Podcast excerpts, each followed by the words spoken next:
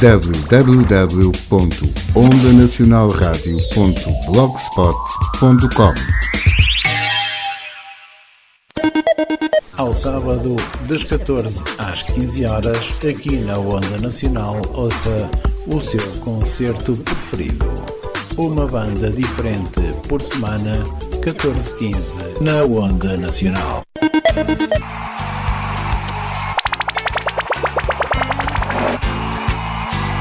Aos domingos, pelas 21 horas, a Onda Nacional, em parceria com a Rádio Granada FM, traz-lhe tudo aquilo que precisa saber sobre o desporto nacional e internacional. Onda Nacional, a rádio que nunca o deixa em fora de jogo.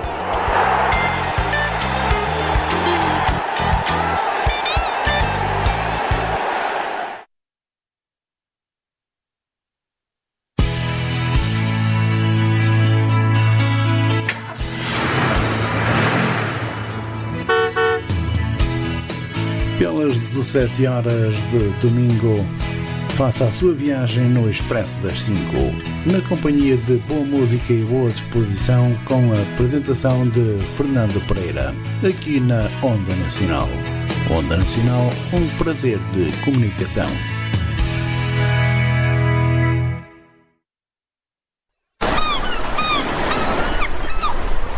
Momentos.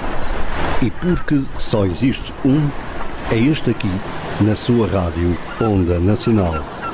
Aos domingos, das 15 às 17 horas, Momentos, com Célio Santana. Onda Nacional, a rádio das grandes emoções.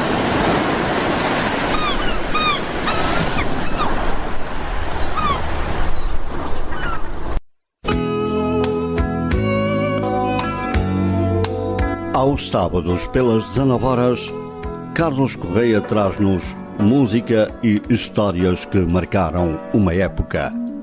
Música e memórias. É para ouvir aqui na Onda Nacional. Onda Nacional, uma rádio de emoções.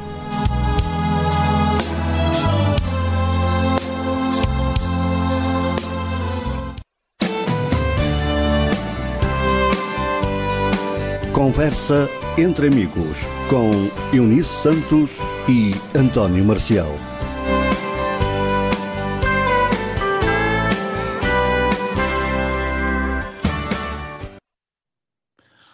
Muito boa tarde, sejam bem-vindos então a mais uma emissão do programa Conversa entre Amigos. Uh, no novo horário, agora entre as 18 e as 19, aqui na Onda Nacional. Comigo está a Unice Santos e também temos um convidado de hoje, que é o Márcio, treinador de futebol 5 para cegos, que nos vai falar daqui a pouco e vamos conversar com ele. Para já, vou começar e vou, vou acabar por chamar a Unice. Olá, Unice, muito boa tarde. Olá, boa tarde a todos. E também um, cumprimentar o nosso convidado. Olá, Márcio, muito boa tarde. Boa tarde a todos os ouvintes e a todos vocês que fazem a Rádio Ana Nacional. Uma satisfação estar participando aqui do programa com vocês.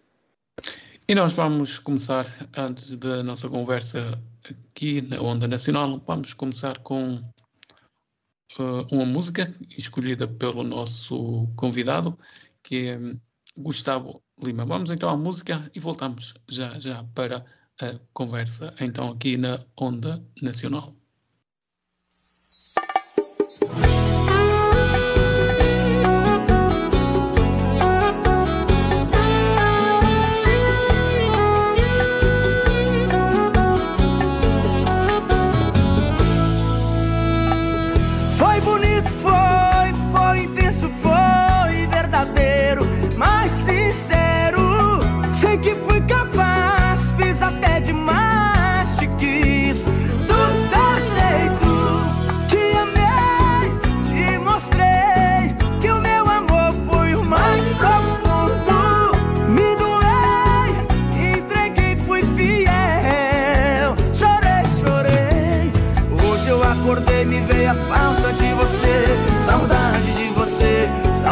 De você. Lembrei que me acordava de manhã só pra dizer Bom dia, meu bebê, te amo, meu bebê. Hoje eu acordei, me veio a falta de você. Saudade de você, saudade de você. Lembrei que me acordava de manhã só pra dizer Bom dia, meu bebê, te amo, meu bebê.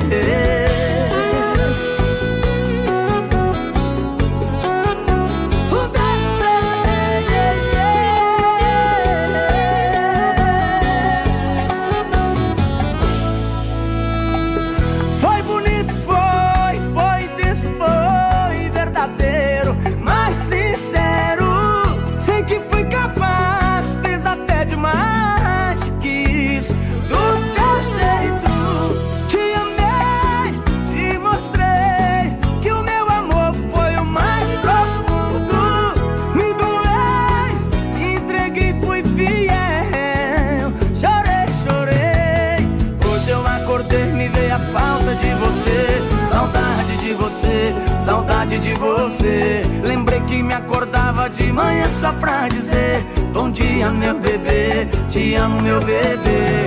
Hoje eu acordei, me veio a falta de você. Saudade de você, saudade de você. Lembrei que me acordava de manhã só pra dizer: Bom dia, meu bebê, te amo, meu bebê. Hoje eu acordei, me veio a falta de você. Saudade de você, saudade de você. Lembrei que me acordava de manhã só pra dizer: Bom dia, meu bebê, te amo, meu bebê. Hoje eu acordei, me veio a falta de você. Saudade de você, saudade de você. Lembrei que me acordava de manhã só pra dizer: Bom dia, meu bebê, te amo, meu bebê.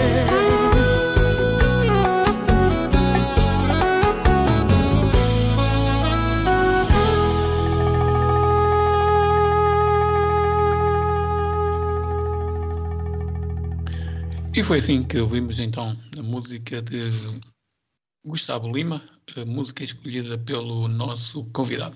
Antes de ir ao nosso convidado, lembrar as nossas redes sociais, Facebook, Instagram, Twitter e o nosso, o, o nosso, a nossa página onde pode ouvir a nossa emissão e consultar a nossa programação. Então estamos aí no Facebook, em facebook.com barra onda nacional.rádio, Twitter e Instagram em onda underscore nacional, o nosso e-mail ondanacionalradio.gmail.com e depois pode ouvir a nossa emissão pela aplicação Rádios Net no seu iPhone, Android ou iPad.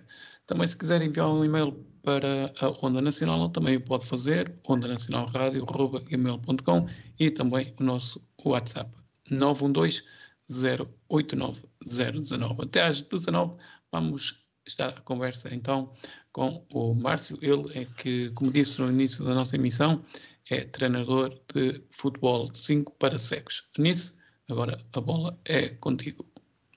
Ora, muito boa tarde. Uh, resta agradecer a sua presença e, antes de mais, uh, quem é o Márcio André Souza?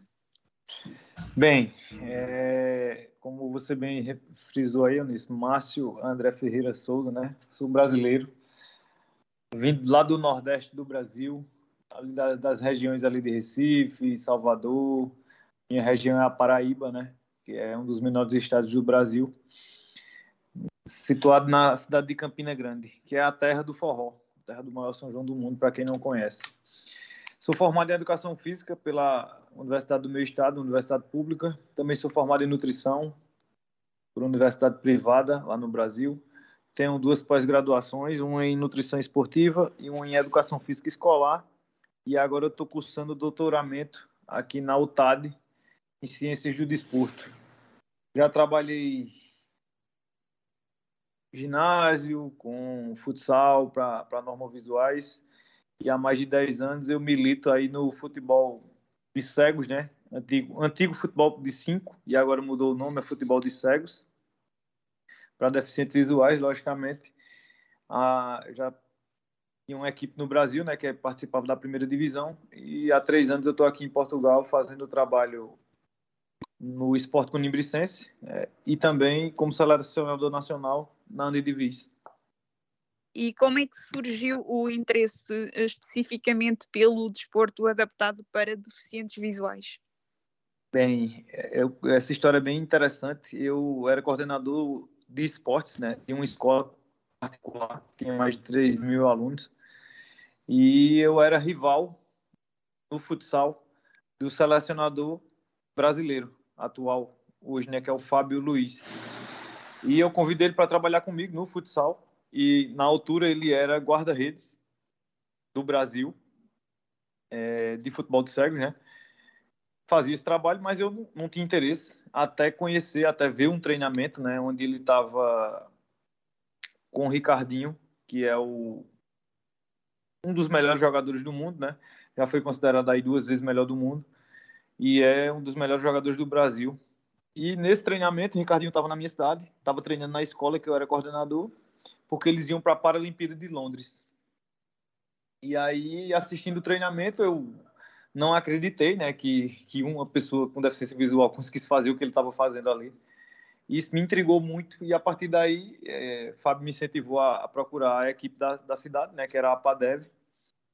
E eu fui no Instituto dos Cegos, lá da minha cidade, pedi a oportunidade, na época tinha um treinador, que inclusive era meu professor na universidade, tinha sido meu professor, e eu esperei, né, eles no ano seguinte não foram tão bem, desligaram a comissão técnica inteira e me procuraram e aí eu disse que entrava e topava trabalhar, mas só topava se fosse com a comissão técnica. A partir daí eu levei meu irmão, que também é formado em educação física, levei um preparador físico, que até hoje eu tenho contato com ele, e também um estagiário na, na altura, que tinha sido meu aluno na escola e estava cursando educação física, e todos formaram a comissão inicial comigo e alcançamos o, algumas algumas vitórias, alguns, algumas marcas né, na, na, no futebol brasileiro para deficientes visuais que me fizeram levar um pouquinho o nome não meu, mas da comissão e da equipe também. E como surgiu a oportunidade uh, de uh, reavivar o futebol para cegos em Portugal? É, essa, essa também é outra história que eu gosto bastante de contar. Eu sempre fui uma. Quando eu comecei a ver né, meu desenvolvimento no futebol de 5 e me encantar pela modalidade, né? Participei da primeira competição na minha cidade, participei de um campeonato brasileiro e comecei a querer estudar a coisa, né? E fui melhorando a minha comissão, eh, vendo vídeos, vendo, fazendo cursos, enfim, no Brasil e foi toda uma um tempo, né, para que isso acontecesse. E a partir do momento que eu vi que a gente conseguiu ter uma, uma evolução maior, né, no, no futebol de 5, nível Brasil, a gente estava começando a ter alguns resultados bons e eu estava tendo contato com vários jogadores do, do, mundo, né, paraguaios, uruguaios, colombianos, que eu normalmente convidava para jogar na APADEV. Eu comecei a perceber que a, o trabalho tinha qualidade.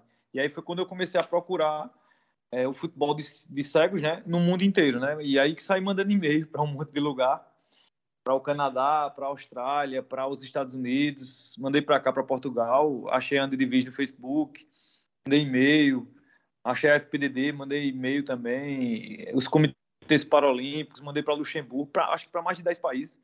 Acho que três ou quatro me responderam, dos Estados Unidos, o Canadá, Austrália e Portugal. E aí, como eu tinha um amigo aqui, que morava no Algarve, né? As coisas foram se encaixando, eu também vendo a questão do Brasil, a, a insegurança né, que, que o Brasil traz né, para quem mora lá e, e, resolvi largar tudo, deixar os dois empregos que eu tinha, é, meus alunos de personal trainer e a APADEV, e vim para cá, para Portugal, para tentar desenvolver alguma coisa junto com a Andivis. Na época, a Andivis estava com a formação na cidade do futebol, em Lisboa, e junto da IPSA, né, onde iam dar formação a alguns clubes, a alguns diretores de clubes e me convidaram para participar da formação. Eu fui um dos formadores, inclusive. E a partir daí houve um laço, né? Eles gostaram de mim. Na altura tinha outro brasileiro aqui que também trabalhava com futebol de 5. Na altura futebol de 5, né? E eles optaram por mim. Foi daí que a, coisa começou a andar, a acontecer. E o país dispensa comentários, né? Vocês têm, vocês moram num país de, de muita paz. E isso me atrai muito e aí fez com que eu ficasse aqui e continuasse desenvolvendo o, o trabalho.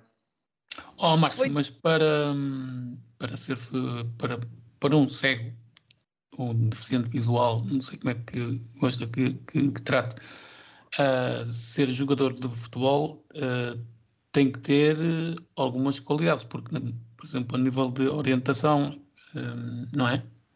Exatamente. É, assim, para você praticar, para você conhecer a modalidade, não, não requer tanta, tanto discernimento, tantas capacidades físicas, né? Para você virar um praticante. Mas se você quiser virar um atleta, é exatamente o que você falou. Ele, ele requer algumas qualidades a nível auditivo, né? Você precisa ter uma audição muito boa. E a gente sabe que algumas pessoas, além da, da cegueira, né, tem algum problema auditivo, tem algum problema, às vezes, é, do, do trato cerebral, enfim, eu já peguei deficientes visuais com síndrome de Down e cegos também, enfim, são algumas situações, então você precisa ter uma boa audição, você precisa fisicamente é, ter uma boa movimentação, né?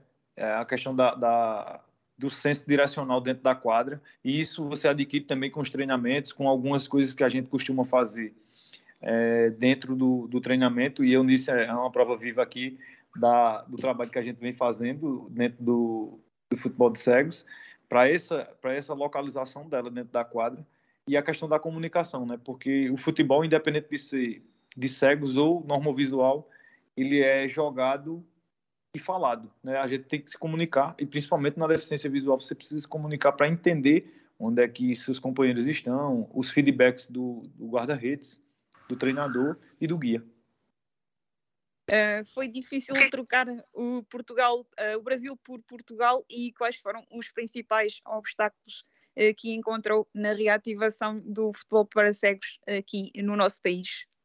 É difícil trocar o país, vou ser bem sincero a ti. O Brasil é muito bom de morar, mas assim, hoje eu não volto mais para lá por conta da insegurança. É muito inseguro e é como eu disse, a gente só sabe o que é insegurança quando a gente tem insegurança. Quando a gente tem paz, a gente não tem noção do que é insegurança, e é muito inseguro. E assim, por isso eu vim. Mas se é difícil ficar aqui, é, não é fácil ficar longe da família, né? Principalmente nessa época de pandemia, onde pessoas perderam familiares e graças a Deus eu não, não perdi ninguém tão próximo a mim pelo Covid. Perdi meu avô, né? Que eu não pude, ir pro, pro velório dele, mas foi de cancro. Mas eu corri esse risco, né? E, e a gente, enquanto imigrante aqui, enquanto a gente não recebe o cartão de residência, a gente fica preso ao país. Se a gente vai embora, a gente às vezes não tem condição de voltar porque expirou o visto de turismo e aí você fica como se fosse uma pessoa não não quista aqui, né? E tem todo esse processo, a dificuldade de você conseguir a documentação e tal. Mas, é, respondendo à tua pergunta, se foi difícil, não foi por conta da insegurança, né? E a dificuldade de desenvolver o esporte aqui, o esporte, né? O futebol de cegos, eu tenho duas que eu acho que são gritantes, sabe? No início, eu não, não me dei esforço, né? Eu sempre é, utilizei o dinheiro do meu bolso para dar os treinamentos, enfim, para tentar reunir todo mundo. É, assim como os jogadores também, os atletas também utilizaram seus recursos para treinar. E foi isso que fez com, essa força que fez com que o futebol de 5 se desenvolvesse. Né? Se não fosse a força de vocês, a, a, a vontade de vocês, a minha também, logicamente, não tinha se desenvolvido mas eu acho que são dois fatores que são os principais. O primeiro, burocrático, né? e eu estou passando por um deles agora, no momento. E o segundo é, é a questão do, de uma frase que eu ouvi sua, que são os donos dos cegos. Né? Essas pessoas estão me tirando a paciência aqui, porque a gente sabe onde é que tem deficientes visuais, a gente procura esses deficientes visuais, a gente quer oferecer o trabalho de forma gratuita, é, e você sabe se eu tenho qualidade ou não no trabalho, é, eu tento a todo momento melhorar, evoluir, tentar fazer coisas melhores e procurar outras coisas para que vocês pratiquem, primeiro de tudo, saiam do sedentarismo, né? Façam um tipo de atividade física. Depois, que se identifiquem com essa atividade física. Posterior a isso, se caso identificarem, a gente tentar conseguir desenvolver uma história ali dentro daquele desporto para o deficiente visual. E se gostarem do futebol de sexo, que é a minha paixão, melhor ainda. Se não gostarem, tem o showdown, tem o powerlift que eu vou começar a desenvolver aqui. Então, assim, essas pessoas que estão em escolas, que estão em, em, federações, às vezes em associações, e não permitem que o deficiente visual tenha acesso a esse tipo de situação, é, são as que me chateiam, são as que me tiram a paciência, né? E eu estou encontrando uma dificuldade absurda de conseguir chegar aos deficientes visuais, chegar às famílias desses deficientes visuais e, e mostrar o trabalho que é feito aqui no Conibricense, no esporte Conibricense. Né? É uma dificuldade absurda que eu estou tendo e eu estou batalhando, buscando mais, inclusive com as associações também, é, as quais eu é, faço uma crítica aqui às ACAPs. Né? É, eu mandei e-mail para todas as ACAPs fazem quatro dias e mandei para algumas em específico fazem mais de 15 dias e nenhuma me respondeu. É, também liguei para algumas e para uma delas em específico, que é a crítica maior que eu faço, que é a de Leiria, eu liguei para explicar o trabalho que a gente faz aqui. E a, a pessoa que me atendeu, quando eu expliquei durante um minuto, a pessoa que me atendeu simplesmente disse o seguinte: Olha, desculpa lá, manda isso por e-mail.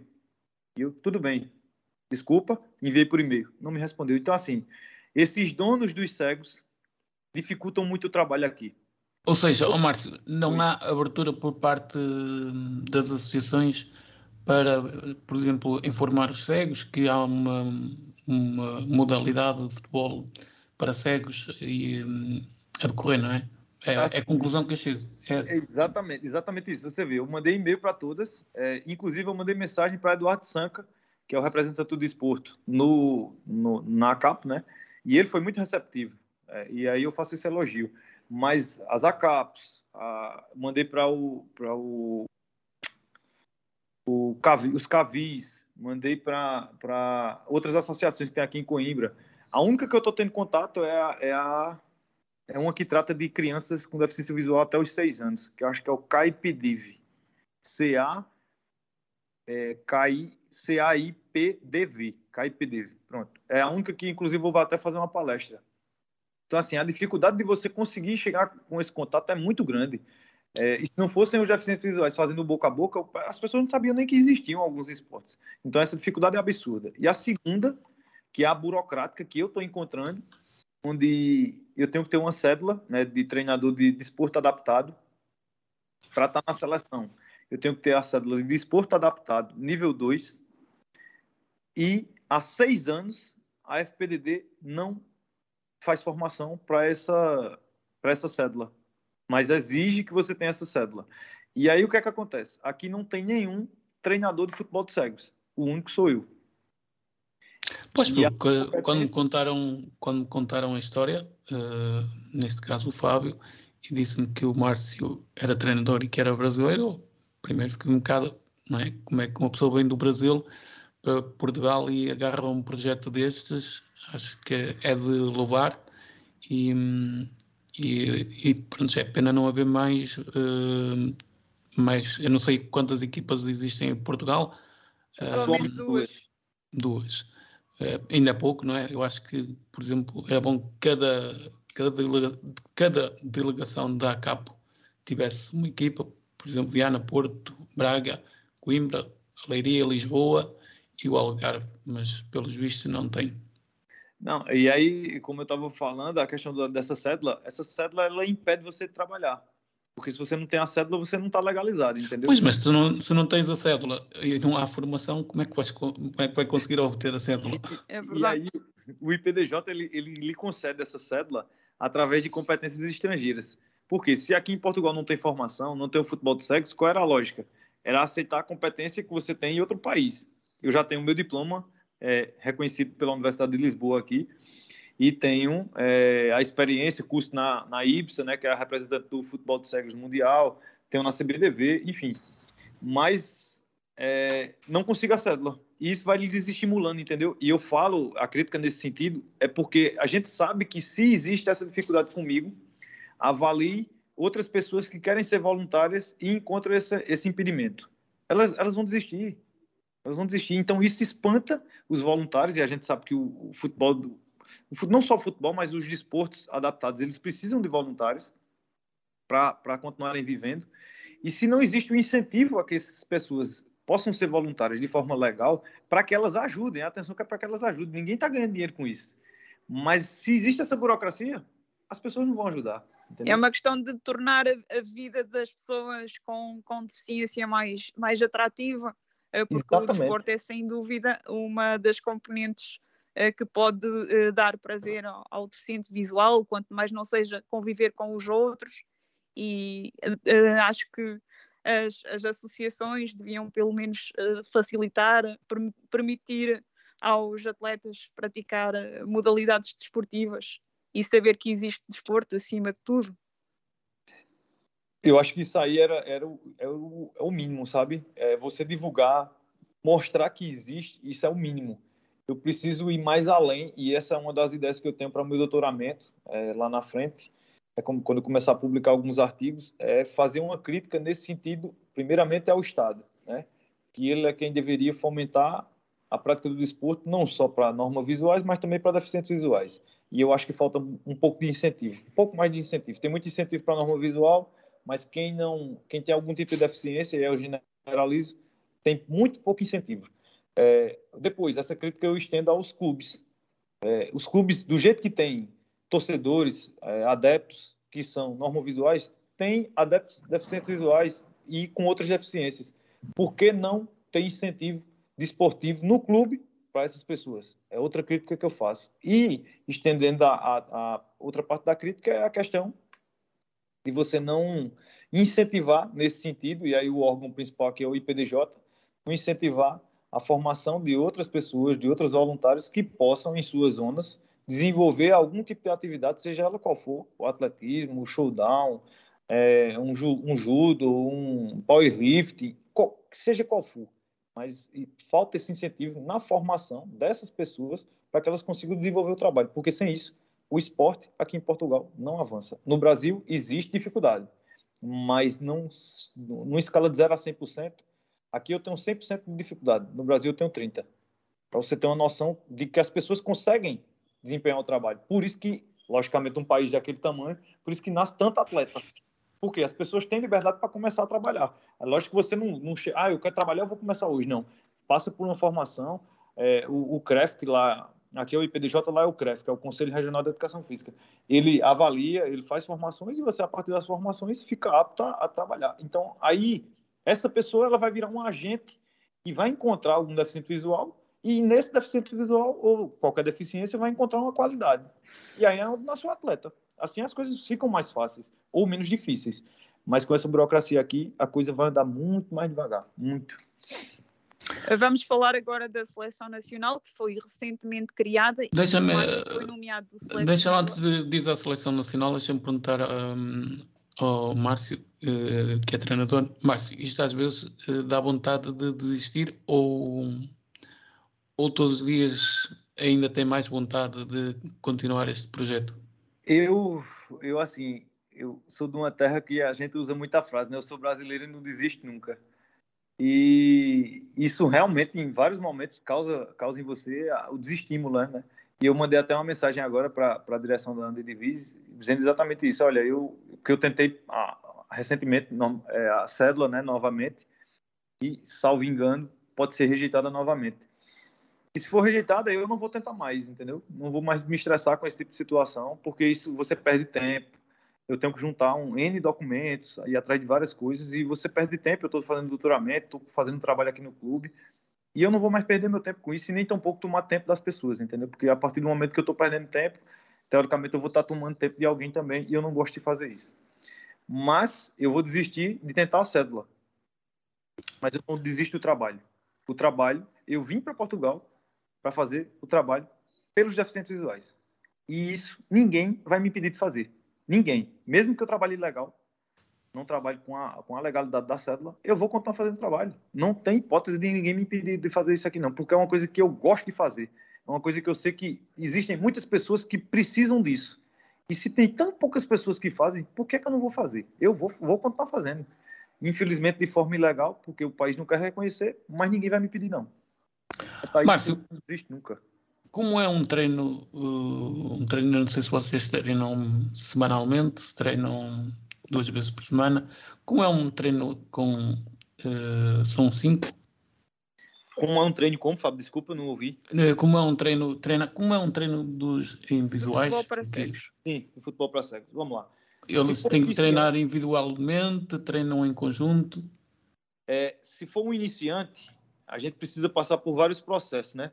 O primeiro é o reconhecimento do espaço que você vai trabalhar, o reconhecimento de, de algumas situações que possam oferecer risco à sua integridade, para que o deficiente visual faça o treinamento de forma mais segura ou menos insegura, né? Porque é um espaço novo, às vezes ele não teve tanto contato, enfim. Eu acho que essa questão de segurança e de ambientação você precisa passar para todo e qualquer toda e qualquer pessoa que é deficiente visual para fazer seja qual for o desporto, né? Então esse é o primeiro ponto. O segundo ponto, qual a diferenciação do, do, do futebol, do futsal para o futebol de cegos? É, primeiro a bola, né? Você precisa ter uma bola com guizos, ou como eu usava no Brasil, como eu não tinha dinheiro para comprar a bola, eu colocava um saco de compras, né? um saco plástico. Ou então as pedrinhas dentro. Nós antigamente era uma bola de plástico, furávamos a bola, metíamos umas pedras e. Exatamente. Tipo a bola de showdown. Exatamente. É, são, as, são as formas criativas, né? Da gente tentar deixar a coisa mais, mais assim, jogável ou a, a, aqui a gente, no Brasil eu chamo de tampinhas de garrafa, né? Aquelas tampinhas de metal pode ser também, aquilo ali também faz muito barulho. São situações. Eu, eu normalmente botava um saco plástico, porque achava pois, mais... mas o problema do saco plástico é que uma pessoa dá um pontapé e ele rasga, não é? E temos que andar sempre a, a, a mudar de a, a mudar o mudar um, um saco novo. Então, para quem está ouvindo, já tem, já tem duas dicas, né? O saco plástico e as, as pedrinhas enfim, dentro da bola de plástico. Para quem, quem deseja, né? Tem um esporte com uniblicência aqui que a gente tem a modalidade. Então, a bola com guizo, ou a bola com saco plástico, ou então com as pedrinhas, é, para que você consiga ouvir a bola, né? Se não tiver, não tiver nada disso, você vai ter que se esforçar mais para ouvir um pouquinho a bola de futsal e vai ter que ter auxílio de alguém, né? É, treinar só. Consegue? Consegue, mas com auxílio de alguém é muito mais fácil. Então, como é que são os exercícios? Muita gente pergunta, quer saber. É, é tudo auditivo, né? Então, se eu quiser fazer, por exemplo, um trabalho de driblar os cones, como existe muito com normovisuais, né? Aquele trabalho técnico, né, de, de, de deslocamento, é, onde você faz os dribles entre os cones. Quem são os cones? Os voluntários. É, se você tiver, vamos supor que eu tenho quatro, cinco cegos, e aí eu quero fazer esse trabalho. Então, um dos cegos vai ficar com a bola, os outros cegos vão ficar em fila e vão ficar falando, né? e aí normalmente eu peço para que fale o VOI, né, que é a palavra internacionalmente conhecida, e você fica em fila, os cinco cegos em fila, o cego que vai executar o exercício, que é o sexto, vai ficar numa distância mais ou menos de dois metros, e o primeiro cego vai falar VOI, e aí o, o, que está com a bola vai conduzir, passa por esse cego, o segundo já está falando VOI, e ele dribla para o lado, o lado oposto, né, começa do lado esquerdo, vai driblando para o lado direito, e assim vai fazendo um zigue-zague, de acordo com a voz né, que ele está escutando ali e consegue fazer o mesmo trabalho que o normovisual faz, logicamente com suas dificuldades. Para uma pessoa que normalmente não, não fez o exercício, vai fazer de forma mais lenta, mas não deixa de fazer, e isso é um movimento que é utilizado dentro do jogo do futebol de cegos. Esse é um dos, dos movimentos, por exemplo. É, se for fazer, por exemplo, um ataque, e está sendo muito utilizado, né? o futebol de cegos está sendo muito copiado do futsal. E tem um, uma jogada que você normalmente domina a bola na banda, vai conduzir a bola até a linha de fundo e vai fazer o passe né, para dentro da área para o outro atacante, no caso o pivô, que normalmente fica naquela região da área ali de penalti, é, chutar a bola de primeira. E já estão acontecendo muitos gols é, desse jeito.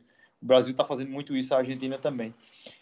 É, lançamento do goleiro, do guarda-redes, ele vai dominar a bola, vai conduzindo pela banda, vai linha de fundo, cruza e o, e o jogador que normalmente está lá dentro é ter uma audição boa, né, como eu citei anteriormente, pegar a bola de primeira. São alguns dos movimentos que você consegue fazer é, e quanto mais você conseguir dar dinâmica para aproximar a coisa do futsal, do futebol, mais qualidade o jogador vai ter, o atleta vai ter dentro de campo. Márcio, já agora o campo vocês jogam em pavilhão, no pavilhão, não é? o campo é, não é terra, não exatamente. Uh, o campo tem marcações para. Ou seja, como é que são feitas as marcações do campo, a linha de fundo, as, as linhas laterais? Como é que são feitas, como é que são feitas essas marcas? Vamos lá. É, vou abrir só um parênteses antes de, de falar nessa situação. É, existe cegos treinando em terra, em campos de terra. E eu tenho uma vontade muito grande de dentro do meu coração. Um dia eu vou conseguir isso aí também é, e ajudá-los, né? Ser voluntário durante alguns, alguns meses, se possível for. Eu acho que é na África. Não sei se é na Guiné-Bissau. Ou é em outro país da África que eu sigo no Instagram e no Facebook e eles treinam, fazem futebol de cegos na campo de terra. É uma vontade que eu tenho de ser voluntário lá um dia. É, como são as marcações? As marcações são feitas normalmente para quem enxerga, guarda-redes, guia, treinador. E aí os cegos, como é que eles vão saber? A partir da parte auditiva, da arbitragem também, né, que vão guiar isso, mas para quem está ouvindo entender como é que é a divisão do campo, como é a sua pergunta, né, a questão das laterais, da linha de Exatamente. como é que é feito.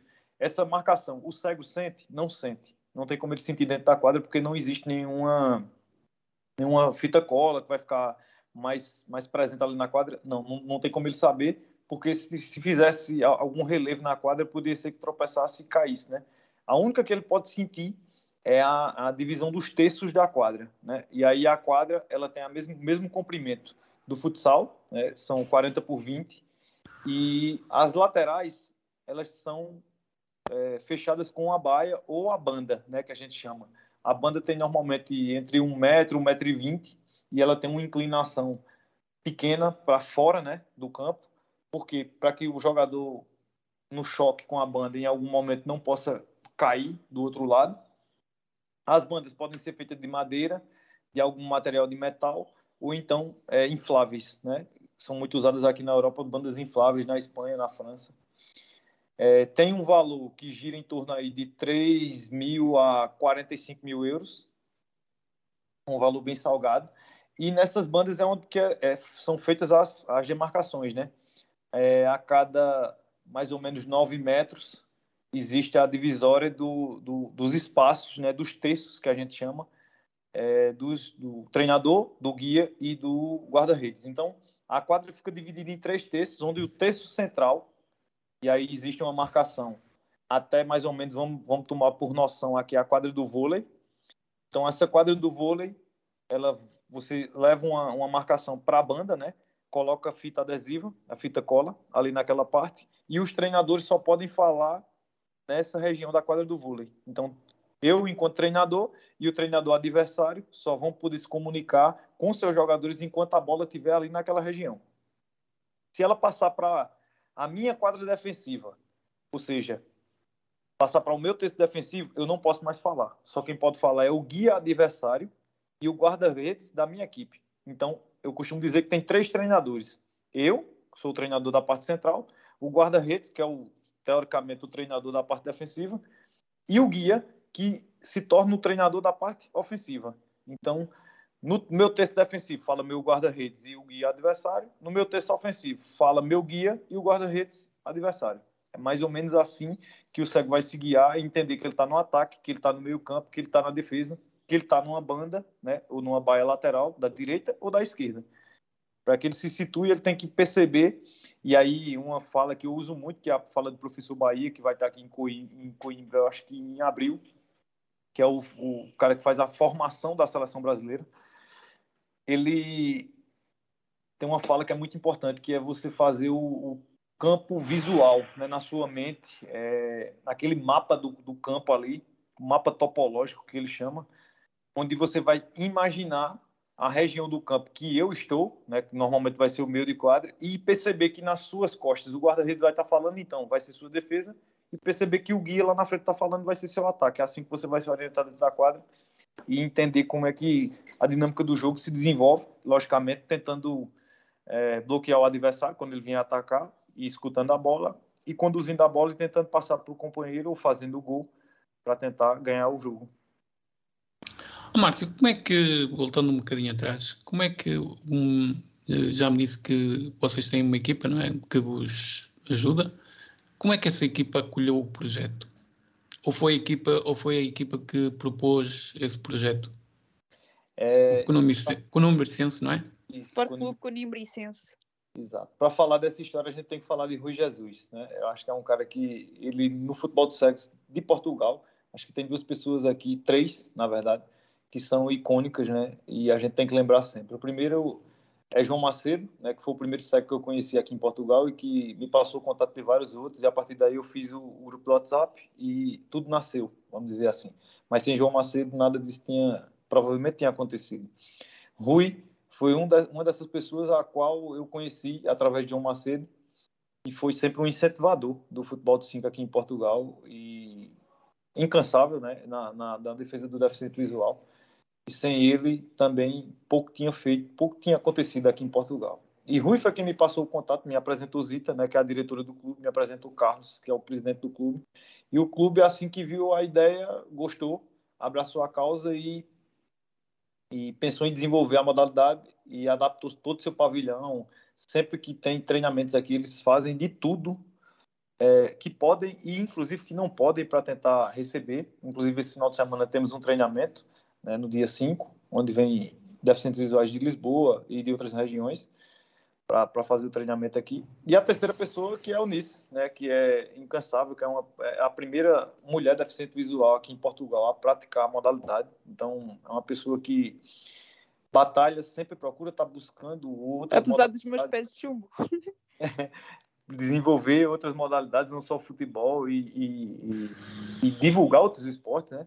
E, inclusive, você também, Fábio, que já praticou aqui. É... Não, não eu, não, eu não sou o Fábio, sou o Marcial. Ah, é o Maciel, desculpa. É o Fábio, o Fábio que já, já esteve aqui conosco. Exatamente. E, tem uma noção do, do, do, do, que é o desporto, né? Do que é o futebol de cinco e suas dificuldades. Mas essas três pessoas aí eu acho que são fundamentais, juntamente com a Divis, que é, é, é, incansável nesse sentido e com essa nova gestão que está que tá à frente. É, tem, tem tentado se desenvolver e melhorar, né? E foi quem arrancou a seleção nacional. E eu aproveito para mandar, para mandar essa, esses parabéns aí para a Andidivis, na pessoa de, do presidente Luiz Gestes e também de Márcia, né, que é a diretora, e de João Muniz, que é um cara que é batalhador aí pelo futebol de 5, também sem ele, sem os esforços dele, pouco tinha se desenvolvido. E aí eu não vou mais estar falando tantos nomes, porque eu vou ser ingrato de não ter citado de alguém, mas todos os jogadores é quem fazem, quem tem essa força, inclusive Fábio também, que teve um contributo, só apareceu um ou dois treinos, mas independente de um, dois, dez, vinte treinos, a força de você querer desenvolver e, inclusive, o trabalho de vocês nessa divulgação é o que faz com que o desporto não seja esquecido e seja impulsionado para que continue seu desenvolvimento. Márcio, falou um bocado que vinham jogadores agora no dia 5 de Lisboa, ou seja, esses jogadores vêm, ou seja, a despesa é paga por eles, não é? Ou uh, o clube tem algum, algum patrocínio que possa compensar depois desses jogadores? Não, é assim, a gente tem alguns jogadores. É mesmo humor à camisola? É, não, eles, eles, eles são pagos pelo clube. O clube, inclusive, eles vão chegar na sexta-feira, vão ficar num, num, numa pousada aqui, paga pelo clube. É, as refeições são pagas pelo clube e vem um da França, né, vem um jogador da, é da França, né, ele é português, mas mora na França, disputa o campeonato francês.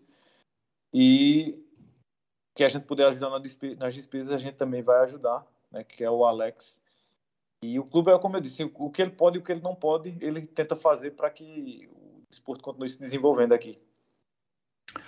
Márcio, uh, como é que nasce uh, do, do, clube? Acho que depois, se creio estar certo, acho que nasce a seleção nacional.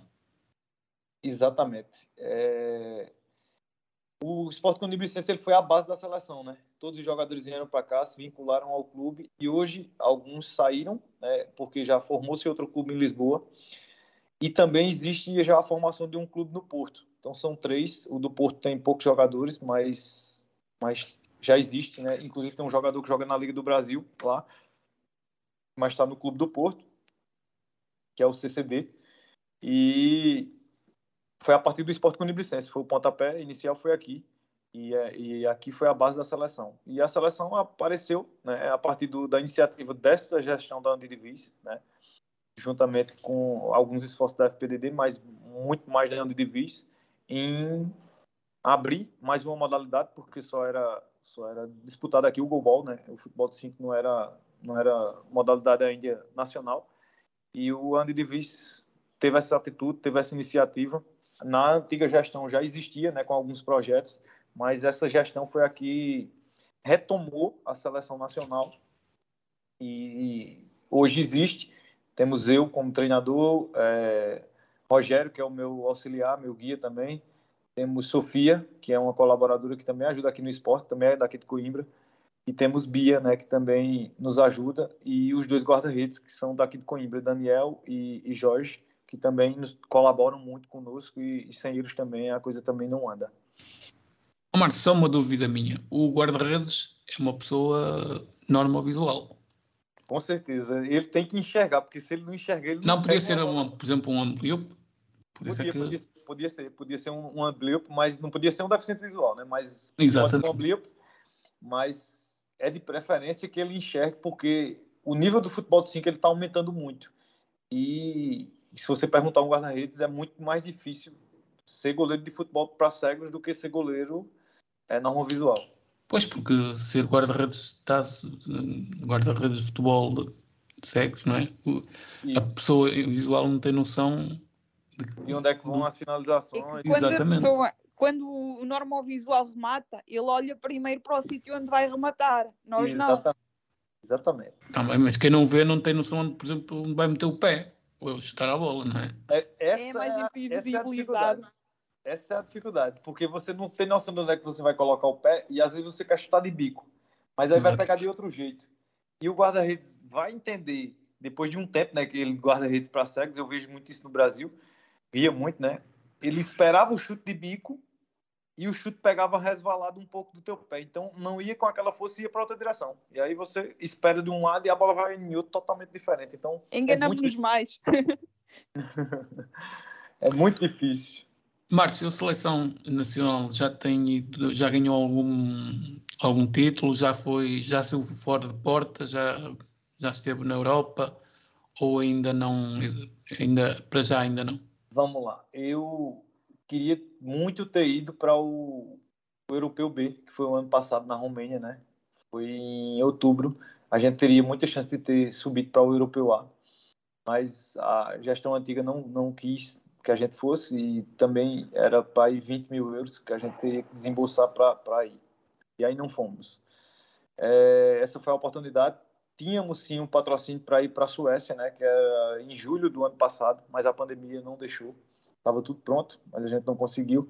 E a gente tem um convite para ir para a Suécia novamente esse ano, né, que é o campeonato que não aconteceu ano passado e vai acontecer esse ano, que é o Euro Challenge para seleções emergentes, né? E teoricamente vai ter a participação de seis equipes, mas a gente ainda não participou de nenhuma competição internacional, a gente não teve nenhum jogo ainda na minha gestão enquanto selecionador, né?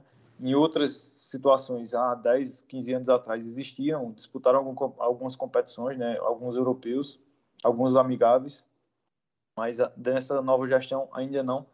Tivemos dois estágios é, e vamos ter o terceiro provavelmente em abril, ao qual a gente vem se preparando para esse Euro Challenge aí. Atualmente a gente tem entre 12 a 14 atletas convocados, né, por estágio, e a preparação está boa, está muito boa. Se a gente conseguir reunir todo mundo, a qualidade da equipe é muito boa. Pois, porque uma seleção engloba jogadores de várias equipas, não é? E depois também para fazer esses treinos só mesmo ao fim de semana, porque a maior parte deles creio que trabalha, não é? Exatamente. É, é uma das dificuldades. É, a gente consegue reunir todo mundo a partir da sexta-feira, né? E são quatro treinos é, no final de semana: sábado de manhã, sábado de tarde, domingo de manhã e domingo de tarde.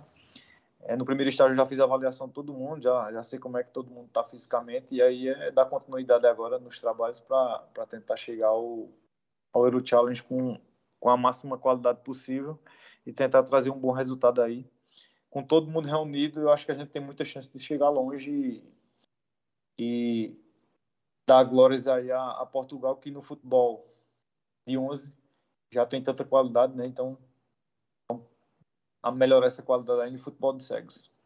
Mas este, a seleção a seleção nacional não tem apoios da, da Federação Portuguesa de Futebol? Não, teoricamente não.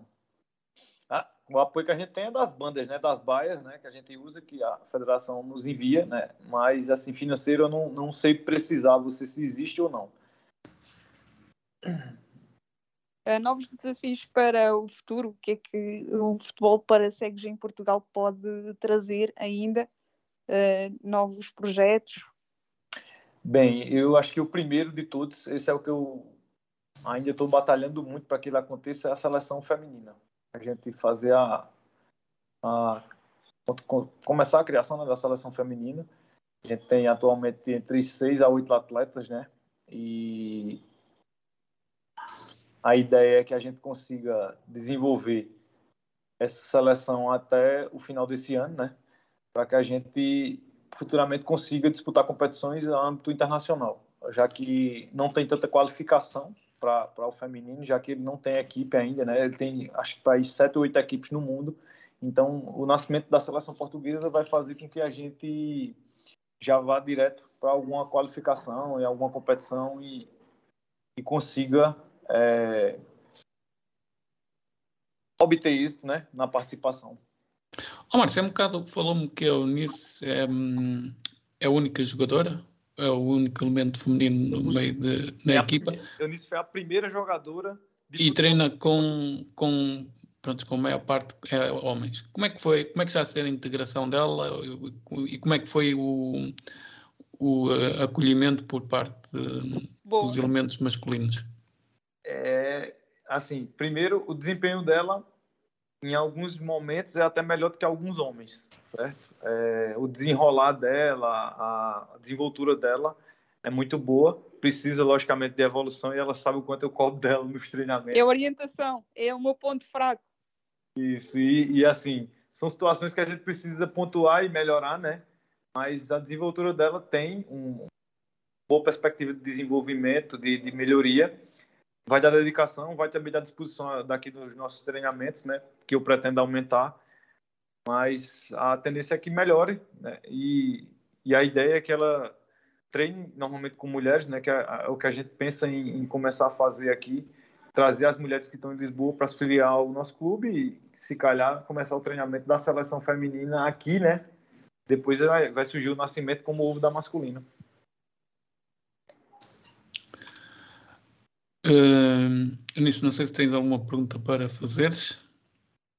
Um, uh, aqui, uh, as, uh, se dar um conselho aqui a quem queira praticar, quem é que é elegível para praticar futebol, o que deve fazer para começar a praticar?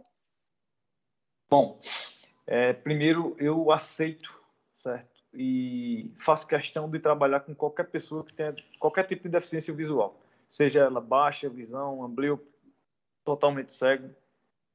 Todas as portas aqui do esporte estão abertas para todos os tipos de deficiência visual, seja elas quais forem.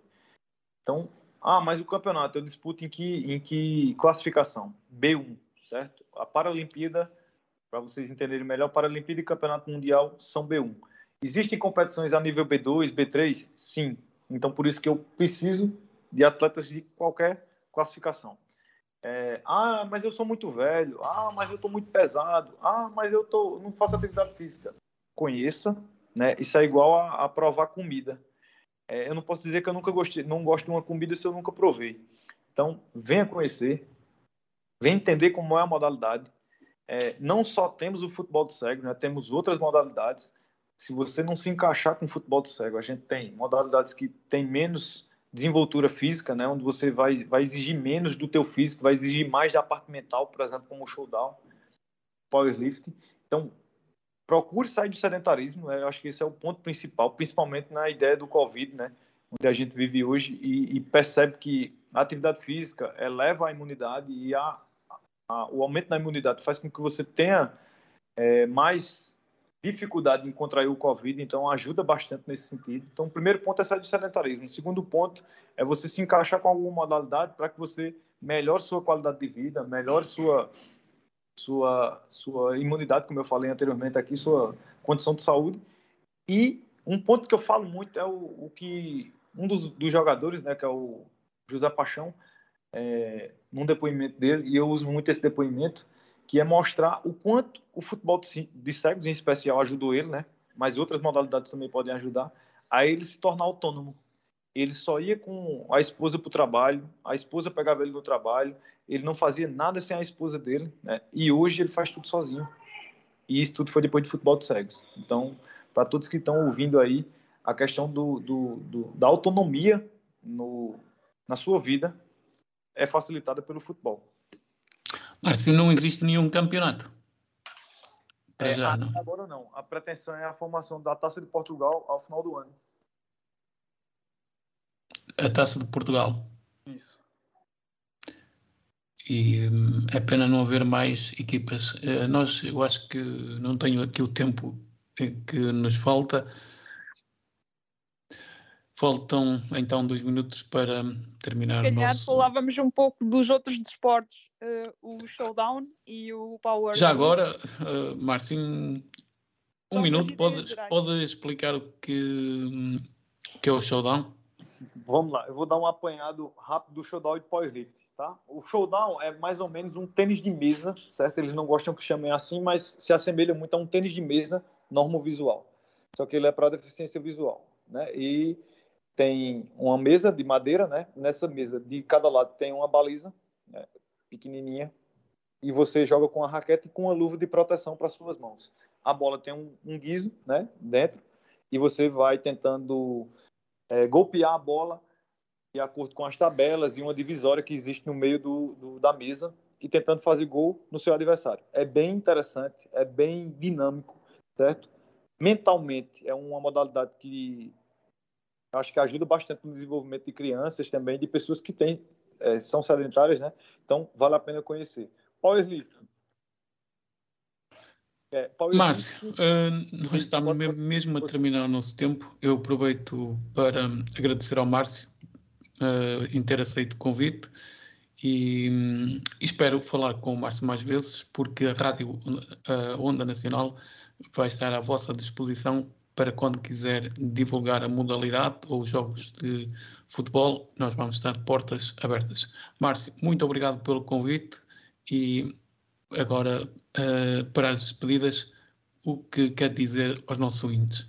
Eu que agradeço a oportunidade né, de estar expondo aqui tantas modalidades, tantos assuntos, tantas ideias, algumas críticas né, construtivas a, a essas associações, a essas, essas instituições que cuidam dos deficientes visuais e, e a disponibilidade de vocês em, em fazer esse trabalho na rádio que eu acho que é altamente proveitoso e faz com que essas informações cheguem a pessoas que às vezes não têm essa informação que a gente quer transmitir.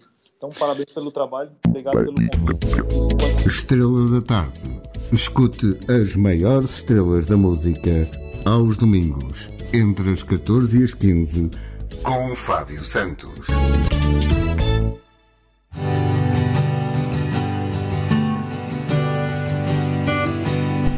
Ao sábado,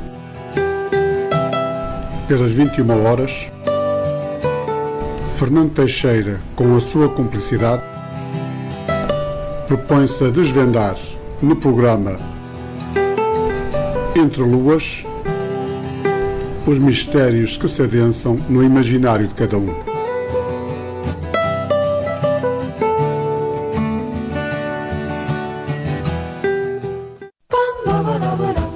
Aos domingos, das 18 às 19 horas, Ricardo Veloso convida-o a percorrer com ele os caminhos da história. Caminhos da História é para ouvir aqui na Onda Nacional. Vamos ao Fado. Sábados e domingos, das 20 às 21. Produção e apresentação de Carlos Rocha, aqui para a sua Onda Nacional. Vamos ao Fado 2021.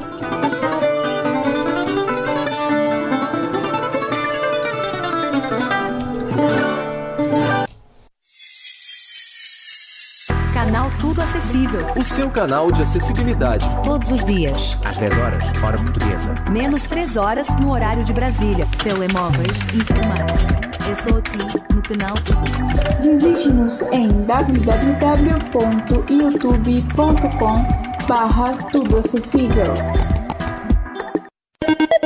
Ao sábado, das 14 às 15 horas, aqui na Onda Nacional, ouça o seu concerto preferido. Uma banda diferente por semana, 14-15, na Onda Nacional.